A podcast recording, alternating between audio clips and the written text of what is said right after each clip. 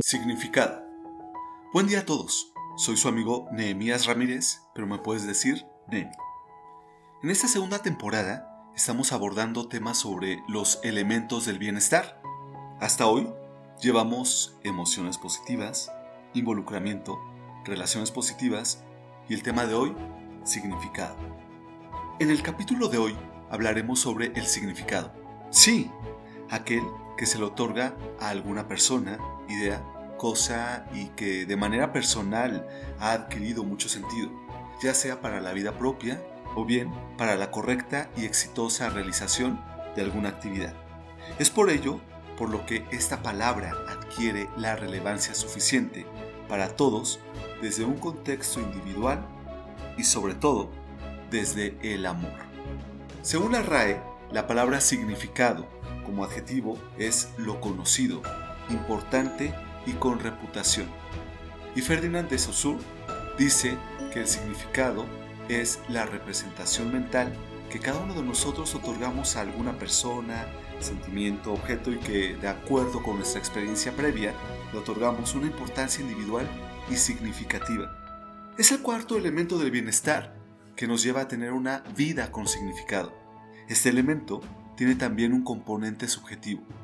Las personas que lo experimentan pueden describir su propio placer, éxtasis o confort. Sin embargo, también puede ser evaluado de una forma objetiva por la lógica y la coherencia de los observadores.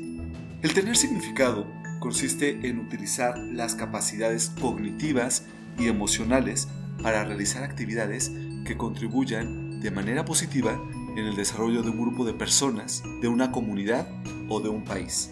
Estas actividades podrían ser dedicarse a la educación, combatir la pobreza, conservar los recursos naturales, actividades políticas, entre otras.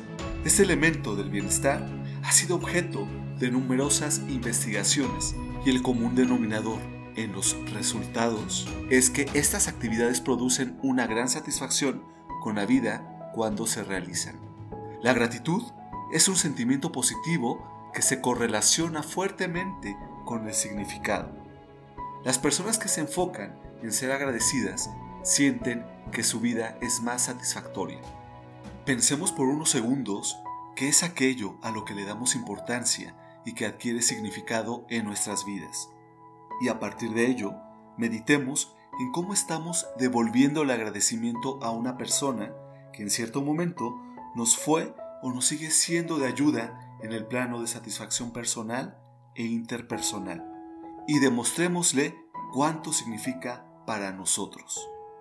Ya lo dijo Federico Nietzsche, sed parcos en el aceptar, discernid al recibir.